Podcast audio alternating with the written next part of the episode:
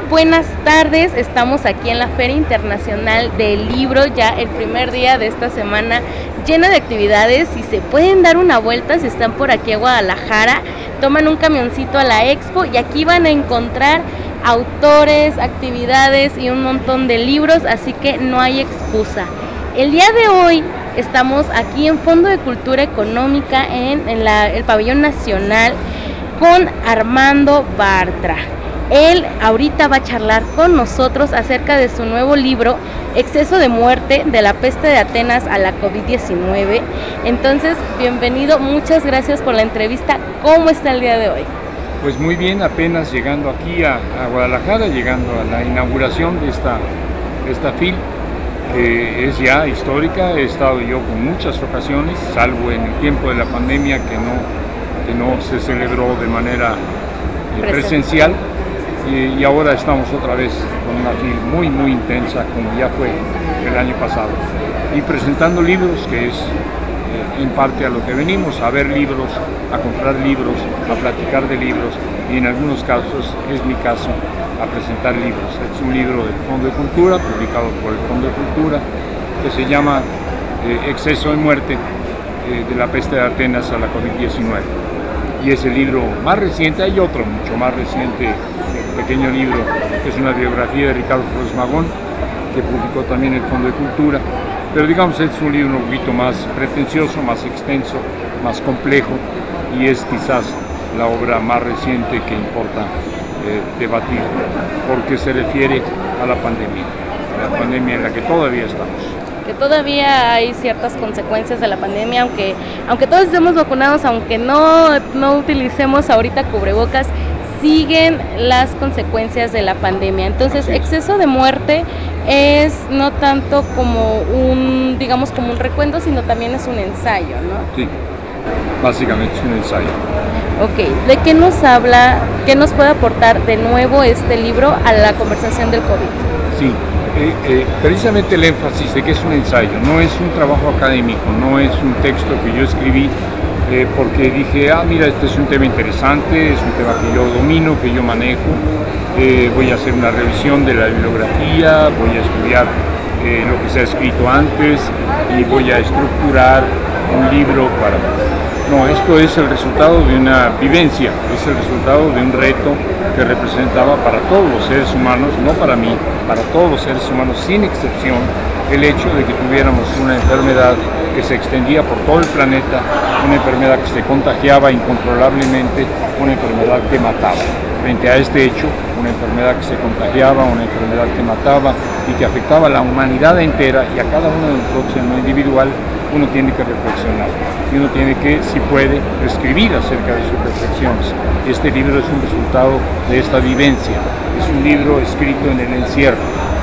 Eh, yo fui de aquellos que se pudieron encerrar, la mayor parte de los seres humanos no pudieron encerrarse, tenían que trabajar fuera, porque su actividad era esencial y no podían suspenderla, porque viven al día y tenían que salir a ver si los empleaban en una obra de construcción, porque si no nos llevaban el gasto a su casa y la familia no vivía. Hay mucha gente que tuvo que enfrentarle a la pandemia de otro modo. Aquellos que nos pudimos quedar encerrados, yo soy maestro, yo podía trabajar a distancia y me seguían pagando mi salario, los privilegiados éramos privilegiados en términos sociales, quizás económicos, pero no lo éramos en términos sanitarios. Nosotros, como todos los demás, estábamos en riesgo de muerte. Y enfrentar eso, enfrentar el hecho de que la humanidad se enfrenta a la muerte cotidianamente, lo sabemos, todos somos mortales, todos vamos a morir algún día, algunos antes que otros, pero enfrentarse de esta manera, con un reto, un reto sanitario de este tamaño, es diferente y hay que buscar una estrategia para enfrentarlo. Y mi estrategia fue dialogar, hablar, hablemos de lo que pasa, hablemos de, la angustia que tenemos, hablemos de, no el miedo, esa angustia, algo más eh, eh, conmovedor que el miedo. El miedo es algo específico que podemos controlar, la angustia es algo que no podemos controlar. ¿Con quién hablo de esa angustia? Quizás puedo hablar con mis amigos, con mis familiares, pero puedo también tratar de hablar con aquellos que en la historia de la humanidad han vivido angustias semejantes. Y estos no son eh, mis contemporáneos. Puedo irme muy atrás y me fui muy atrás. En el nombre mismo del libro hay una referencia a qué tan atrás me fui, la peste de Atenas. La peste de Atenas ocurrió hace 2500 años, dos milenios y medio, y esta es reseñada por un historiador, el primero o segundo gran historiador de, la humanidad, que fue Tucídides, un hombre que vivía en Atenas, que enfermó por la peste de Atenas, que sobrevivió evidentemente, si no, no hubiera podido escribir como escribió acerca de esta, de esta pandemia y que nos da un testimonio completamente actual, completamente contemporáneo. Uno está oyendo a Tucídides, leyendo a Tucídides y es como si estuviera escuchando a alguien que nos habla hoy. Eh, y después puedes irte a otras épocas, la peste en Londres, puedes ver lo que fue para muchos eh, en el siglo pasado, por ahí del 1918-19, la, la influencia española, y todos ellos están conmovidos por una misma situación, nuestra fragilidad, la enfermedad y la muerte. Eh, no como algo excepcional, no como algo que de pronto ocurre, sino como algo que forma parte de nuestra propia existencia. Somos finitos, somos mortales, vamos a morir eh, y esto tiene que ser parte de lo que conforme nuestra vida. Eso de justamente la, la fragilidad humana al momento de que la incertidumbre que no sabemos qué va a pasar. Hablamos en términos, entre muchas comillas, de una segunda pandemia de salud mental, que tanto nos afectó. Entonces, para usted, ¿cómo, cómo narra esa crisis psicológica en este libro? Sí, eh, yo creo que el, problema de carácter psicológico es verlo como una cuestión, digamos, de los individuos. Cada uno de nosotros como individuo tiene que asimilar, digerir, enfrentar el hecho de que está viviendo un entorno de muerte y de que está siendo amenazada su propia existencia. Y es un problema psicológico. Pero el libro plantea, además de este problema psicológico, algo que quizás la palabra no sea clara para todos, un problema ontológico. Y eh, esto se refiere mucho más no a, nuestra existencia como individuos en nuestra particular eh, condición mental, sino a una condición humana, reconocernos como seres humanos y reconocer nuestra finitud. Eh, va más allá de la psicología, obviamente pasa a través de la psicología. Alguien que muy inseguro, alguien muy eh, frágil en su equilibrio mental, quizás pueda sufrir la pandemia con un daño, un daño que después va a arrastrar, eh, la gente puede enfrentar este, eh, con insomnio, o la gente puede enfrentar con incapacidad de concentrarse, puede ser un daño neurológico, pero puede ser una cuestión Pero no me refiero tanto a esto, me refiero al hecho de que después de esta pandemia, como después de las grandes pandemias en la historia de la humanidad, los seres humanos no pueden ya seguir viviendo igual está recordando que la muerte está con nosotros y te está recordando que entonces hay que vivir de modo tal que enfrentemos esa muerte. No es el problema de que nos vamos a morir y el bien que nos vamos a morir, nos vamos a morir. Es el tema de que tienes que vivir de modo que aceptes, asumas la finitud de tu vida, no vivir como si fueras eterno. Pareciera que muchos hoy, sobre todo en tiempos de, la modernidad, vivimos como si fuéramos eternos o quisiéramos ser eternos para poder vivir en paz. No, no somos eternos y necesitamos asumir que no lo somos para poder vivir en paz. Si no, nos estamos engañando. Una de las autoras que yo cito, Susan Sontag, dice, no somos muy malos para, vivir con la muerte en la modernidad.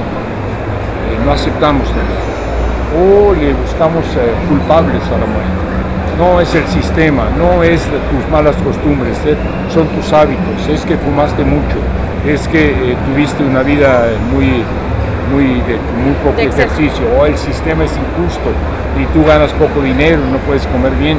Todo esto es cierto, pero el hecho ontológico es, somos mortales, tenemos que asumir. Y esto es lo que el libro trata de plantear. Lo que mencionaba hace un momento de que incluso releyendo a estos historiadores parece contemporáneo.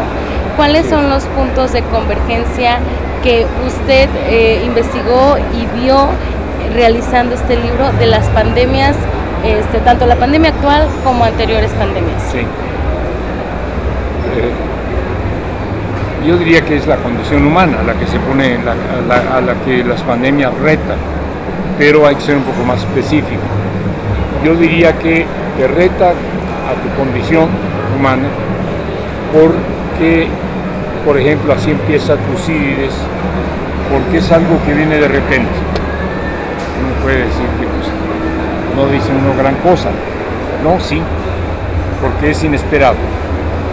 O sea, uno sabe que puede haber una guerra, porque este, la OTAN está expandiéndose y entonces eh, Rusia ve afectados sus intereses y en un momento dado amenaza a Ucrania y Ucrania sigue manteniéndose, pues puede haber una guerra. Esto es, no es, sabemos que puede estallar o no estallar. Eh, lo que Tucídides señala y lo que nos ocurre es que hay la dificultad enfrentar aquello que llega de repente, que es inesperado, aquello que nos sorprende. La sorpresa es algo difícil de asimilar, porque vivimos en un mundo que ha hecho todo lo posible por evitar la incertidumbre. Eh, el mundo moderno este, está obsesionado por las seguridades, la previsibilidad. Todo tiene que ser previsible, tenemos que saber cuándo y cómo.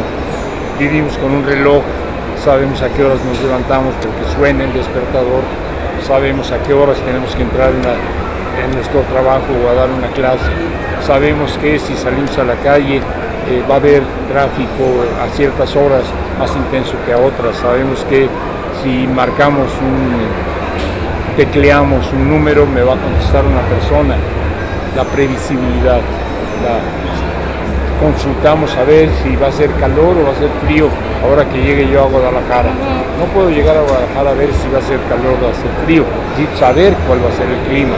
Necesito subirme un avión y saber que va a tardar 53 minutos en llegar y necesito saber, las certidumbres son la forma en la que hemos acostumbrado a, vivir y es algo que no funciona plenamente nunca. No hay certidumbre completa, vivimos en un mundo de incertidumbres, incertidumbres personales, incertidumbres colectivas. La enfermedad que llega de pronto, que llega de repente, para ellos un virus no sabían que era un virus, algo que no se ve, no sabes de dónde viene. A ver, Atenas eh, estaba en guerra con Esparta, las guerras del Peloponeso, de eso habla Tucídides en su libro, sobre las guerras del Peloponeso, no sobre la pandemia. Y, las guerras del Peloponeso explica sus causas, las razones por las cuales los espartanos eh, estaban agrediendo a los atenienses y los intereses que estaban en juego, porque eso era entendible explicable. En cambio, la enfermedad llega de pronto. Dice, no son los atenienses, perdón, no son los espartanos, no son los dioses cometimos eh, muchos pecados y nos castigan. No, no creo eso. Tampoco es que hayan envenenado las aguas y por eso estamos enfermándonos. No creo eso. Entonces, ¿de dónde viene? ¿Qué es? ¿Por qué? ¿Por qué en este momento y no antes, sino después? esta incertidumbre quizás es un elemento común, es, imprevisible. Vivir en un mundo donde, más allá de ciertas seguridades, va a haber un fondo de incertidumbre, es algo a lo que nos enfrentan las pandemias. Y para plantearlo en términos más radicales, la incertidumbre, la incertidumbre última es no sabemos cuándo vamos a morir. No podemos saber. Es más, si lo supiéramos no podríamos vivir. La vida tiene que ser asumiendo que va a haber muerte y la incertidumbre de cuándo. La incertidumbre es parte de la vida. La certidumbre de cuándo vamos a morir sería la imposibilidad de vivir la vida. ¿Sí me estoy explicando? Sí. Entonces, es un elemento común, la incertidumbre. El otro elemento común es el reconocimiento de nuestras limitaciones en el espacio y en el tiempo. Si podemos eh, expandir nuestra conciencia y conocer mucho más de lo que conocíamos cuando éramos niños, cuando éramos jóvenes. Podemos expandir nuestro conocimiento del mundo y recorrer y viajar. Podemos leer mucho, pero hay un límite. Sabemos que siempre hay más, sabemos que siempre ignoramos más de lo que sabemos. Y esto la pandemia nos, nos, lo, plantea. De algún modo, pues es una experiencia, una experiencia dura, es una experiencia como que está en el límite, pues. otras experiencias terribles, personales o colectivas, no son tan radicales. Que también el COVID-19 se podría decir que fue una pandemia corta, que fue una pandemia que en dos años, bueno, aún tenemos consecuencias, pero fueron dos años, un año y medio entre lo que sacaron las primeras vacunas, entonces sí fue a lo mejor por eso no, no se ha procesado lo que fue vivir la pandemia. Puede ser, no, no, no estaba yo pensando en eso cuando escribí el libro. Es corta, pero porque es rápida. Es decir, vamos a ver, tú tienes una enfermedad pandémica, viral, eh, terrible, quizá más terrible que, que el SARS-CoV-2, que la COVID-19, que es el SIDA, el síndrome de inmunodeficiencia adquirida. Eh, eh, es incurable hasta ahora. no hay vacuna hasta ahora. Y tenemos décadas Y hay quizás 40 millones de personas ¿verdad? y no sabemos cuántos más. Es silencioso, no sabes si estás enfermo. Eh, y es lento. O sea, te, infectas hoy y quizás vas a morir dentro de 5 años. Pero no puedes evitarlo porque el virus se va desgastando tu sistema autoinmune. Es una enfermedad diferente. Tú dices, en dos años y ya se cerró el ciclo. Eh, aparecen en Wuhan los primeros infectados y ya están a la semana siguiente en Europa y ya están en Estados Unidos y en un mes ya el planeta entero está contaminado. Esto es el resultado de una enfermedad de rápido contagio, de rápido proceso, o sea, te enfermas hoy y o te mueres, si no te mueres, pero no vas a durar cinco años enfermo. Y, esto es otro tipo de, procesamiento. Pero también el SIDA, que es lento de largo plazo y que seguimos viviendo en él, tiene características parecidas. La gente buscó, cuando aparece el SIDA, explicaciones. Eh, una de las explicaciones muy sonada era en Estados Unidos, en un laboratorio en Maryland, en donde se está haciendo ingeniería genética, eh, produciendo este, armas eh, biológicas, se produjo este virus para matar a los pobres africanos, porque en África el contagio es más intenso y el número de enfermos y de muertos es mucho mayor que en el resto del mundo. Entonces, los gringos están queriendo matar a los africanos con un virus que ellos fabricaron en un laboratorio. La otra versión es, no, lo que pasa es que los africanos son pueblos salvajes y primitivos que viven en contacto muy estrecho con los monos y los monos tienen este virus y los monos le pasaron a los negros este virus porque los negros comen monos y conviven con los monos porque son primitivos y salvajes y debido a eso la humanidad entera que somos blancos y civilizados estamos recibiendo una enfermedad de la que tienen la culpa los negros los, negros son culpables del, SIDA o los gringos son culpables del SIDA y no es así. Ciertamente es un fenómeno de zoonosis, es decir, el traslado de, un microorganismo, de un ser, de una especie animal a, otra especie y una mutación, pero evidentemente no son culpables ni unos ni pero buscamos culpables, igual que ahora buscamos culpables no, que era un laboratorio en Wuhan, que los chinos estaban haciendo manipulación genética. Eh, eh, la respuesta es parecida, no es la velocidad a la que se extiende la enfermedad o la velocidad a la que se termina la enfermedad, es el carácter inusitado, inesperado de la enfermedad. Y no sabemos cómo va a atacarte esta enfermedad y tú ahora acabas de decirlo. Ya estamos fuera del ciclo más duro de la enfermedad, pero seguimos pensando eh, Omicron, que es la que ahora nos está afectando, puede tener una mutación, sin duda, va a tener mutaciones, las está teniendo permanentemente. Son mutaciones aleatorias, es decir, una, se replican como por copia, no es un proceso biológico, son semivivientes y se replican por copia y las copias no siempre son idénticas. Entonces las copias diferentes puede ser que sean menos eficaces que las anteriores, entonces van a desaparecer, o pueden ser más eficaces que las anteriores.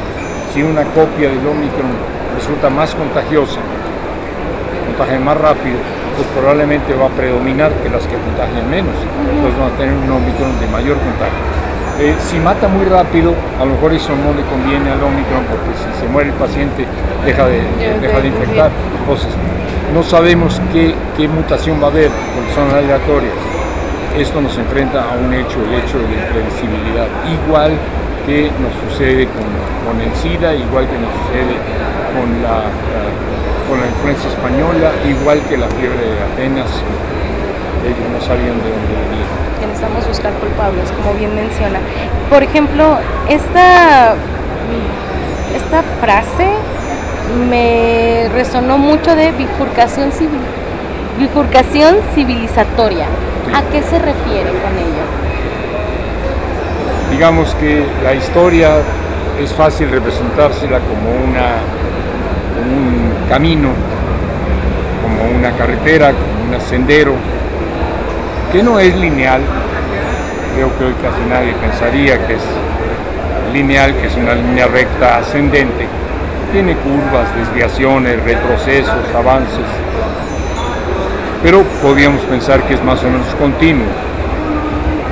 Creo que no, creo que las eh, pandemias, también hay otros fenómenos no de origen biológico, nos enfrentan a, situaciones de bifurcación, es decir, a que hay dos o más caminos. Y esto es lo que creo que una pandemia plantea. ¿Cómo vamos a salir de esta pandemia? Hay diferentes maneras. Podemos salir, algunos pensaron, pero pongo términos políticos, algunos dijeron vamos a salir de esta pandemia eh, con una sociedad global fascista, autoritaria, represiva, porque los gobiernos están utilizando el temor a la enfermedad para imponer medidas coercitivas y dictatoriales. Entonces viene el fascismo montado en la pandemia, la pandemia va a ser un instrumento de lo que algunos llamaron eh, necropolítica, política de muerte. Eh, eh, otros al contrario dijeron, no, la pandemia lo que va a mostrar es la injusticia lo que va a mostrar es la inequidad y lo que va a provocar es movimientos libertarios y vamos a salir de la pandemia siendo más justos, más libres y más fraternos. Dos visiones opuestas. En todo caso, la idea era hay una bifurcación. No podemos salir igual, no puede ser igual. Y tú dijiste ahora quizás, quizás todavía no sabemos. Quizás fue demasiado rápido, demasiado corto por lo tanto todavía como que no está claro el camino por el que vamos a marchar.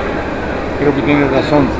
El problema es que si no reconocemos que hubo una bifurcación y que elegimos un camino aunque no sepamos ahora cuál, o que ya tenemos que elegir un camino aunque no sepamos cuál, si ocultamos y negamos que hay una bifurcación histórica, eh, no la hay. Trato de explicarlo la pandemia más grave que ha sufrido la humanidad en los años recientes no es esta, sino es la, influenza española de 1918-19. Mató al 5% de la humanidad, 5% de la humanidad. Mató eh, eh, a uno de cada 20 seres humanos, uno de cada 20 murió, de todas las edades, no respetaba edades, sexo, condición y ocurrió en 18-19, estábamos en plena guerra mundial, la primera guerra mundial. Después hubo otra guerra mundial. Cuando tú revisas los libros de historia o le preguntas a alguien que tiene más o menos idea de la historia, estudió en la primaria, la secundaria y la prepa, decir, ¿cuál es la catástrofe civilizatoria eh, del siglo XX? Es decir, las dos guerras, o el holocausto, el pueblo judío, eh, los campos de concentración, o te va a decir, no, este, Hiroshima y Nagasaki, las bombas atómicas. Difícilmente te van a decir que la, la, influenza española. Y sin embargo la influenza española mató mucho más que las dos guerras mundiales juntas. Eh, ¿Por qué? Porque es un reto demasiado grande y uno trata de ponerlo de lado. Y nos puede ocurrir. O sea, hoy estamos muy preocupados justamente por la guerra de Ucrania. Debiéramos estar preocupados por lo que nos mostró la pandemia de la que todavía no acabamos de salir, lo que nos puso enfrente. Porque si no lo asumimos, la próxima vez va a ser peor. Y esto es una bifurcación. Ahora, es una bifurcación que puedes reconocer o no reconocer. Y si no la reconoces, vas por el camino por el que ibas. No Pero existe la bifurcación. Así es. Para usted, eh, después de este ensayo, porque digamos, apartando un poco lo obvio que fue la parte económica, política y los fallecimientos este, de esta pandemia, ¿cuál fue la mayor consecuencia del COVID-19? Mira, yo creo que primero en, no en negativo, pero sí algo que digamos nos, nos impacta dolorosamente, es nos enfrentó a la incertidumbre individual y colectivamente. Todos aceptamos en alguna medida de incertidumbre, yo no sé exactamente qué va a ser de mí, no sé si me voy a enfermar y pronto, eh, si voy a morir de una enfermedad crónico-degenerativa, o si va a ser... Pero la incertidumbre también es de la humanidad entera. Nos enfrentó a la incertidumbre, vivir en la incertidumbre, aceptar que vivimos en la incertidumbre y que dependemos de factores aleatorios sobre los que no tenemos control. Pero la otra y positiva es algo que necesitaríamos reflexionar sobre ello y reconocerlo. En cuanto empezó a avanzar la, enfermedad, las primeras semanas, meses, nos dimos cuenta, no nosotros, estadísticas, los sistemas médicos del mundo, la Organización Internacional de la Salud, que la enfermedad no atacaba por igual a todos los seres humanos, sino que atacaba de manera más grave y quizás mortal a las personas de mayor edad, que los jóvenes eran menos, eh, menos propensos a que la enfermedad se agravara y a morir, y que los niños prácticamente no se enfermaban, o más bien de enfermarse eran asintomáticos, ni siquiera tenían síntomas. Es decir, que era una enfermedad que se iba sobre los viejos y en particular sobre las personas con comorbilidades, problemas cardíacos, problemas de diabetes, problemas de exceso de peso. Ante esto podía haber dos actitudes, los jóvenes, los jóvenes particularmente, quizás no los niños, pero los jóvenes podían optar por asumir que ellos no estaban en riesgo y mantener su vida normal. ¿Por qué yo voy a renunciar a la vida colectiva, porque voy a renunciar a las fiestas, porque yo voy a renunciar a las reuniones, si yo no voy a morir. COVID, ¿no? En su momento. Yo no voy a morir, a mí no me va a hacer nada. Y no fue así. Muy pronto, muy, muy deprisa, y creo que en todo el mundo, los jóvenes empezaron a asumir que ellos podían ser portadores del virus y que ese virus iba a matar a los viejos. No es que este, el virus llegue directamente. Si tienes viejos en casa, tienes al abuelo, a la abuela, tus padres ya tienen una edad mayor o están enfermos, y tú te contagias, a ti no te va a hacer nada, o no te va a hacer nada grave, pero vas a matar a tu papá, vas a matar a tu mamá, vas a matar a tu abuelito, vas a matar a tu abuelita. Tú vas a ser responsable, tú eres portador de la muerte para los viejos. Frente a esto, creo que los jóvenes del mundo se dieron cuenta de que había que ser solidarios, solidarios con la otra generación, solidarios con los viejos, solidaridad intergeneracional, es un fenómeno global. Yo puedo ser solidario con la persona que me ayuda en la casa, con la ropa y con la limpieza, y si tiene un problema familiar grave y me pide un apoyo, yo puedo ayudarle, o, tengo un compañero que no puede resolver un problema académico y yo le ayudo y lo respaldo uno puede ser solidario con el otro, con el amigo, con el pariente o con el desconocido al que uno le puede prestar una ayuda. Pero en este caso se trata de algo global, se trata de la humanidad entera. Los jóvenes del mundo se solidarizaron con los viejos del mundo. La idea que algunos promovieron de que si se mueren los viejos mejor, porque se reactiva la economía, o si se mueren los viejos mejor, porque la humanidad va a estar rejuvenecida, o si se acaban los enfermos mejor, porque ya va a haber pura gente sana. Esta idea de que, se mueran los enfermos, que se mueran los viejos, no fue la idea que predominó. Algunos estúpidos, el, gobernador de, Texas, por ejemplo, dijo eso, le conviene a la economía que se mueran los viejos rápido para que salgamos de esto, no fue, no fue dominante. Lo que aquí tenemos es una experiencia de la humanidad. Todos somos responsables de todos y si nosotros no cuidamos a los demás, vamos a ser los culpables del daño. Yo pienso que esto es una experiencia positiva y que ahí está. No digo que sea fácil, se olviden las cosas, pero ya aprendimos que puede haber solidaridad, generosidad eh, a nivel global entre generaciones diferentes. Por último, ¿qué invita a reflexionar este ensayo al lector? ¿Qué invita a reflexionar sobre el COVID? Ah, hay diferentes niveles de reflexión. Una reflexión que no es en la que ahora hemos insistido, tiene que ver con la injusticia de las enfermedades. Las enfermedades son condición humana, las enfermedades tienen que ver con la biología y con los ecosistemas y no podemos evitar que existan. Pero las enfermedades atacan de una manera más eh, dolorosa a unos que a otros. Hay que reconocer que esta enfermedad no es que el virus en cuanto tal dañara más a los viejos, pero la enfermedad eh, peoró la condición de las mujeres. Las mujeres como amas de casa tuvieron que enfrentar, tienen que enfrentar siempre el que se les asigna cierto tipo de tareas y de funciones pero estas tareas y funciones se incrementaron notablemente durante la pandemia. Las mujeres de por sí ayudan a los hijos, sobre todo los pequeños, a la escuela, a las tareas, etcétera, acompañan la educación de los niños. Ahora los niños no iban a la escuela, los niños no estaban acostumbrados a trabajar a distancia, los niños no sabían cómo hacerlo, la mamá tuvo que ser maestra de sus hijos y si tenía dos o tres, esto era terrible. Pero además los enfermos, si es que hay enfermos en casa, pues iban al médico, iban a la clínica, iban a que se viera cómo se controlaba su enfermedad, pero ahora la gente no iba a la clínica, la gente no buscaba al médico porque tenía miedo o porque el hospital era COVID y no te iban a recibir. Los enfermos se quedaron en casa y había que cuidar a los enfermos, las mujeres principalmente que siempre han cuidado enfermos, ahora tenían que ser enfermeras, tenían que ser maestras, tenían que ser enfermeras. La economía doméstica estaba tronada, el marido llegaba sin sin dinero si es que era un trabajador por cuenta propia y no solo llegaba sin dinero, sino que llegaba enojado, frustrado, violencia doméstica.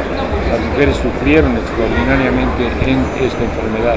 O sea, la situación de, pérdida de empleos, trabajaban fuera de casa pero ahora no pudieron hacerlo.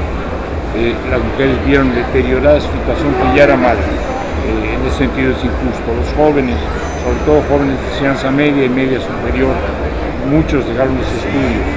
Era difícil decidirse a estudiar, era complicado porque es la opción de trabajar y ganarme la vida o estudiar y para qué va a servir estudiar. Ahora mismo el que me estudia. El desaliento de, pues, eh, incluso jóvenes de clase media o clase media alta que estaban yendo a, a escuelas de paga y escuelas de paga que de pronto empezaron a dar las clases a distancia. Bueno, estoy pagando, no sé, no cuántos miles de pesos mensuales por, pararme enfrente de una computadora, pues mucha gente de enseñanza media superior privada desertó. Hay toda una generación de jóvenes que van a estar dañados en su educación o que desertaron de su educación. Y esto tiene que ver con el orden social, no tiene que ver con las características del virus. Entonces sí hay una injusticia social y las enfermedades la ponen de manifiesto.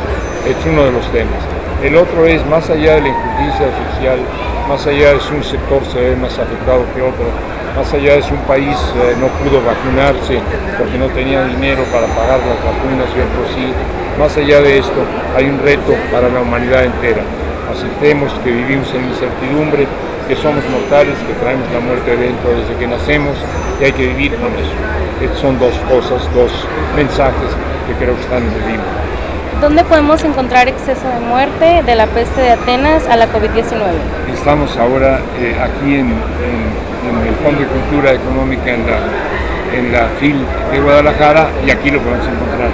Pero lo que podemos encontrar es un libro de los breviarios del Fondo de Cultura, tiene un precio bastante económico, cuesta 80 eh, pesos y se encuentra en todas las librerías del Fondo de Cultura y también en las librerías de Educal Seguro, porque ellos son los editores pero se encuentra también en cualquier librería más o menos surtida. Es, es una colección muy, muy, muy socorrida y repito, no demasiado costosa para que los libros. Si quieren conseguir el libro, busquen una librería local, una librería del fondo o cualquier librería y si están en Guadalajara hoy pues recorran la FIL y busquen este libro y cualquier otro, en este caso en el stand del Fondo Cultural. ¿Cuándo presenta? Mañana a las 5 de la tarde. Mañana, domingo 27 a las 5 de la tarde. Eh, ¿En qué salón? Ah, déjame que. Ahorita que nos pasan el dato. diciendo. Sí, a las 5 en el salón A. que A las área 5 en el salón A, exceso de área muerte. internacional. Área Y internacional. para presentar este libro y otro libro que es este, que, que no hablamos, pero otro día hablaremos, que se llama Magón, un anarquista en la Revolución Mexicana. Los dos los va a presentar junto conmigo el, director del Fondo de Cultura, Paco Ignacio. Entonces ya escucharon exceso de muerte de la peste de Atenas a la COVID-19 y Magón, un anarquista en la Revolución Mexicana de Armando Bartra. Mañana, domingo 27 a las 5 de la tarde, Salón A, Área Internacional. Igual, muchísimas gracias por el tiempo, muchísimas gracias por esta entrevista. Son 80 pesitos, es un libro que vale la pena, 80 pesos. Ahora sí, perdónenos, pero ustedes 80 pesos, inviértanle este libro. Muchísimas gracias. Gracias.